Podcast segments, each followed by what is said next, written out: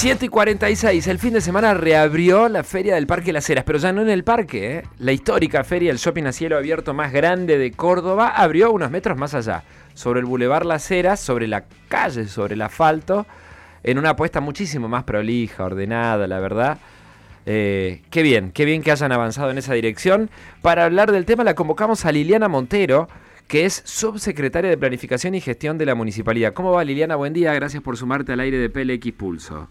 Hola Fede, buen día, ¿cómo están ustedes? Un gusto. Bueno, eh, Liliana, eh, ¿qué tal anduvo todo? ¿Qué evaluación hacen las autoridades? ¿Un éxito también? La verdad que hacemos una evaluación altamente satisfactoria, Fede, porque como bien decías, eh, si había un problema a resolver y que era urgente y que el intendente Yarlora, yo creo que el 11 de diciembre nos puso a trabajar en el tema respecto de esa zona era lo que significaba el Parque Sarmiento y esta, eh, esta situación de descontrol absoluto que había. Por lo tanto, en enero nosotros hicimos un primer relevamiento eh, que encabezamos los propios funcionarios del área con más de 50 personas y demás. Eso nos permitió empezar a tomar la temperatura. El problema del parque, Fede, básicamente era... Tomar la temperatura es metafóricamente, ir analizando la situación. Sí, sí, obviamente. Porque hoy claro, decís tomar la temperatura y... Tenés razón, tenés razón. Eh, pero saber efectivamente con qué estábamos hablando, porque había números que decían 4.000, 5.000, 6.000, ¿viste? esos números iban creciendo. Hicimos esa primera este, intervención y a partir de así se gestó una mesa con los propios feriantes y esto me parece que fue eh, la clave de que ayer tuviésemos el éxito que teníamos. ¿Por qué? Porque eh, fue un proceso de seis meses de construir confianza, de que los feriantes creyeran en el Estado municipal, esto era muy difícil porque además no había una organización como a lo mejor ahí en la feria de Villa Libertador o en la de Jerónimo del Barco que ayer también la pusimos en marcha o en la de San Vicente que también ayer se puso en marcha. Perdón, ¿y cómo eh, son las de la Plaza Jerónimo del Barco y la de San Vicente? ¿Son iguales así con, con carpas puestas por la MUNI? Eh, la de Jerónimo del Barco la instalamos también toda, lo que pasa es que es una feria más chica, son 100 puestos, también instalada con carpa, con tablones, todo impecable, la verdad que fue una ¿En la calle o sobre la plaza? no, todo, hay una decisión política del intendente Yarzora que la ha transmitido innumerables veces, que es vamos a recuperar los espacios verdes para el juego, para la ciudadanía, para que se junte la familia. Las ferias, que las vamos a poner lindas, limpias y ordenadas, tres palabras muy simples, van a estar todas, absolutamente todas, eh, en la calle, digamos, las ferias grandes. Por lo tanto, la de Jerónimo del Barco se mostró ayer precisamente sobre calle 9 de julio, en los 100 metros que ocupa la plaza, pero en la calle. Perfecto, perfecto. Y San Vicente también se montó ayer sobre la San Jerónimo, o sea, la, bajamos de la plaza y también estuvo eh, eh, San, Jerónimo, San Vicente ayer fue sin tarpa porque se están haciendo unos puestos especiales pero también va a ir a calle San Jerónimo. En el Parque Las Heras, ¿a cuántos puesteros hubo, eh, pusieron? Te pregunto porque yo la recorrí varias veces, entrevisté a los puesteros y algunos te decían que eran 2.000, otros 3.000. Bueno, esto te, contaba, 600 nosotros eh, validamos en el mes de enero. Después en esta mesa de negociación, que de consenso, de negociación también, porque fue muy difícil, la verdad que fue un trabajo del área de, de economía social muy importante, llegamos a validar hasta la semana pasada unos 700 eh, feriantes, 750 feriantes, y es probable que estemos con unos 150 feriantes más, ¿no? De los que se han ido inscribiendo, porque nosotros hicimos un montón de procesos de validación, de inscripción, de inscripción en el registro de sectores sociales. El municipio cuenta con una ordenanza que regula quiénes pueden estar en estas ferias sociales. Lo que pasa es que las ordenanzas estaban, pero nunca se cumplieron. Entonces, hoy lo que hemos hecho es ordenar. Ayer, por la cuestión de la pandemia, se habilitaron 375 puestos, es decir, la mitad de lo que teníamos validado. Y fíjate vos lo que es esta construcción de confianza que los propios feriantes definieron quiénes iban el sábado, fueron 375, y otros 375 ah, fueron el domingo. Ellos se rotan. Ellos se rotan, el fin de semana que viene vamos a funcionar con el mismo sistema. El municipio montó todo lo que era el sistema de carpas, que también hay que decirlo, que hubo que traer carpas eh, de fácil armado para no interrumpir el tránsito tantos días con, anticipación, solo se interrumpió media calzada el viernes, y esas carpas la verdad que en Córdoba no conseguíamos, tuvimos que, traer desde otro lugar.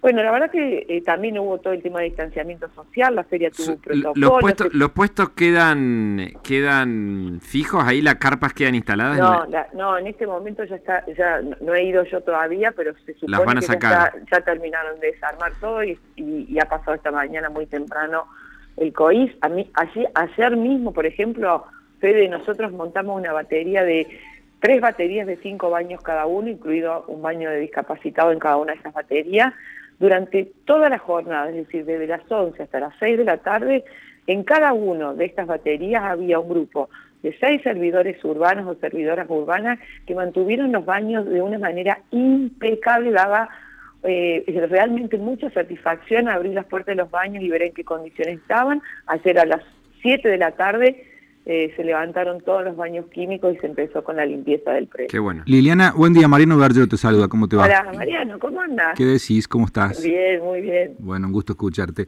Eh, quería preguntarte vinculado a la dinámica. Entonces, a ver, para repasar. Los, los viernes por la tarde se va a comenzar a armar, más o menos, vos corregime, eh, a la mañana, eh, Mariano, porque la verdad que son 190 ah, cartas que estamos armando. Y luego ya los, los, los lunes viene la madrugada o el domingo de la noche se retira para que el lunes ya esté, ya esté quitado. Esa va a ser la dinámica todos los fines de, semana. Y, te pregunto, cuando ya no esté, ojalá que ya pase cuanto antes lo de la pandemia, la idea es eh, que estos 700 más o menos, ahora se están rotando 350, 375 por, por día, convivan, estén todos juntos.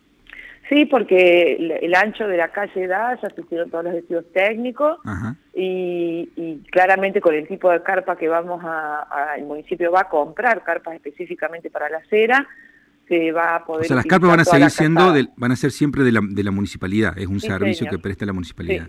La municipalidad eh, presta, va, va, a, montar la infraestructura en la mayoría de, los, de, de las ferias. Con el correr de los tiempos, mira, eh, el intendente Yayora nos, nos pidió en enero que fuéramos a visitar Rosario, que tiene un gran desarrollo en el marco de la infraestructura de las ferias populares. Y Rosario tiene un mismo sistema, o sea, el titular de las carpas y de eh, la administración de los puestos, por decirlo de algún modo, es el Estado, a los efectos de poder regularla, porque si no se convierte en tierra de nadie. Y nosotros hemos tenido experiencias muy buenas eh, en este, por ejemplo, con con situaciones más organizadas como digo Jerónimo del Barco, San Vicente o la Plaza de Villa Libertador, que el fin de semana que viene la idea es eh, tratar también de bajarla a la calle y despejar la plaza, que en este momento se está arreglando. O sea que va a funcionar con una fuerte participación del Estado toda la feria. Eh, durante este relevamiento que hicieron desde el principio del año, ¿pudieron constatar algo que es eh, de, pasillo, un comentario que existía eh, desde que funcionaba en el, en el Parque Las Heras, eh, ¿pudieron constatar ustedes de que eh, había gente de la municipalidad o, individuos que cobraban por los tablones? De hecho, dos cosas voy a hacer una aclaración. Primero, pudimos verificar muchas cosas, no solamente en el censo, sino que muchos funcionarios, incluida yo, caminé muchísimo la feria cuando estaba en el parque, en ese descalabro que era, y vos veías de todo, o sea, que desde cubiertas hasta una quiniela adentro de la feria. Esto no me lo contaron, lo vi yo. ¿Una quiniela clandestina o una quiniela legal? No, no, una, una, quiniela no, clandestina. Ah, bueno, digo, este, había un puesto de la lotería. Yo, yo con mis zapatillas. Yo, Liliana, te agrego que además de muchísimos lugares gastronómicos, también vi a alguien que vendía autos, cero planes de cuotas. Sí, sí, también había, también había. Que vendían autos. Lo vimos, también lo vimos allá adentro. Hacia allá adentro también los vimos. Eh, los, los tabloneros, voy a ir al tema de los tabloneros, eh, de algún modo eran, esto lo fuimos aprendiendo en el andar, ¿no? Eh, son quienes de algún modo distribuían los espacios en el parque. Parte de, de, también de que esto haya funcionado ayer fue que el municipio no los expulsó, el municipio los contuvo, de hecho Ayer los tabloneros pusieron ellos los tablones, eso significó que nosotros hoy, por ejemplo, vamos a empezar una serie de conversaciones respecto del estado en que estaban los tablones, cómo vamos a seguir, porque también el municipio, así como pone, también exige. Claro, yo me refería al cobro de tablones. No, sí, hay, hay un sistema de, por ejemplo, hay un grupo de 10, 15 tabloneros que son los que se han acercado y con los que estamos trabajando, que el puestero sabe que el tablón tiene un costo y el puestero no, el, feriante, lo voy a llamar feriante que es la manera correcta, no, eh, no está en desacuerdo en hacer ese aporte. Y la verdad que no hemos encontrado, yo mentiría, yo no sé si alguno de ellos trabaja por otra persona, pero la verdad es que siempre han estado sentados los mismos y el número de tablones que tiene cada uno, eh, por lo menos ahora, por ejemplo, te voy a poner un caso. Ayer trabajaron 10 tabloneros, ¿no? Que sí alquilan estos tablones a un precio muy bajo, porque también se hablaba de que los alquilaban en 300 pesos, 500 pesos. Ayer alquilaban el tablón ellos... A 100. 70 pesos. El día. 70 pesos el día. Ellos lo arman, lo dejan armado. El municipio, por ejemplo, puso en todas las ferias, cubrió los tablones con manteles. La verdad que ayer estaba muy linda la feria de las ceras, todos prolijitos. Liliana, Sí, Liliana, lo que quiero esto. 10 tabloneros pusieron 35 tablones cada uno ayer y, otros pusieron el, sábado. Por lo tanto, hace los números. La verdad que eh, para el laburo que hacen, que es montar todos los tablones, no es no es plata. Liliana, ¿cómo le va? Laura Loforte la saluda. Eh, quería preguntarle por dos cuestiones. Por un lado, ¿cómo van a, cómo van a hacer para lograr esta aspiración de, inscribir a los comerciantes al, al monotributo? Y por otro lado, si prevén que pueda llegar a manifestarse algún tipo de descontento por parte de todos aquellos comerciantes que pagan un alquiler. No, acá lo primero que hay que entender es que primero el registro de sectores sociales tiene regulaciones, ¿no? que tiene que ver con el grado de vulnerabilidad social, hay informes eh, de trabajadoras sociales y demás, lo cual hace que la persona ah, que está inscripta en este registro de sectores que, como reitero, está hace años la ordenanza en el municipio y nunca jamás eh, funcionó, o cuando funcionó, funcionó con 10, 20, 30, 100 efectores. Nosotros hoy estamos validando cada uno de estos 750 puesteros feriantes está inscrito en este registro. Lo mismo vamos a hacer con todo el resto de la feria. Eso por un lado. El resto, tenemos que comprender una cosa. La situación de la economía social o de la economía popular, como se la llama, es una cuestión que avanza eh, fuertemente en el mundo y que tiene una connotación absolutamente distinta del resto de la economía.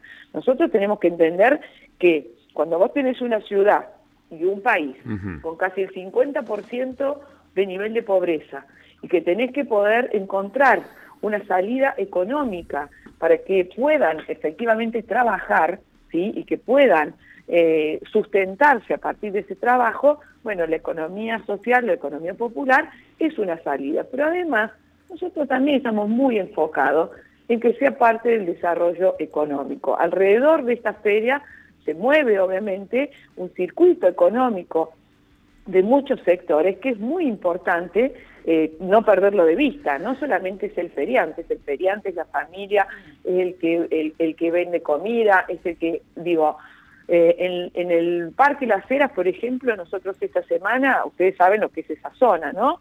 De boliches, hacer, la noche, etcétera, etcétera, lo han relatado muchas veces. Nosotros esta, esta semana tenemos una reunión con todos los comerciantes de esa cuadra que tienen boliches y demás, en donde lo que vamos a trabajar es cuál es el aporte del municipio para que esa zona cobre valor, se revaloriza, hace inversiones, el municipio obviamente pondrá y se reconviertan, como yo digo, de la noche al día, en todo el sentido de la palabra, de trabajar con bares y restaurantes hasta salir de las clandestinidades que muchas veces esa zona tenía.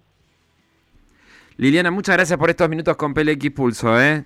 No, muchísimas gracias a ustedes, que estén muy bien. Un cariño, hasta la próxima. Liliana eh, Montero, que está... Mm,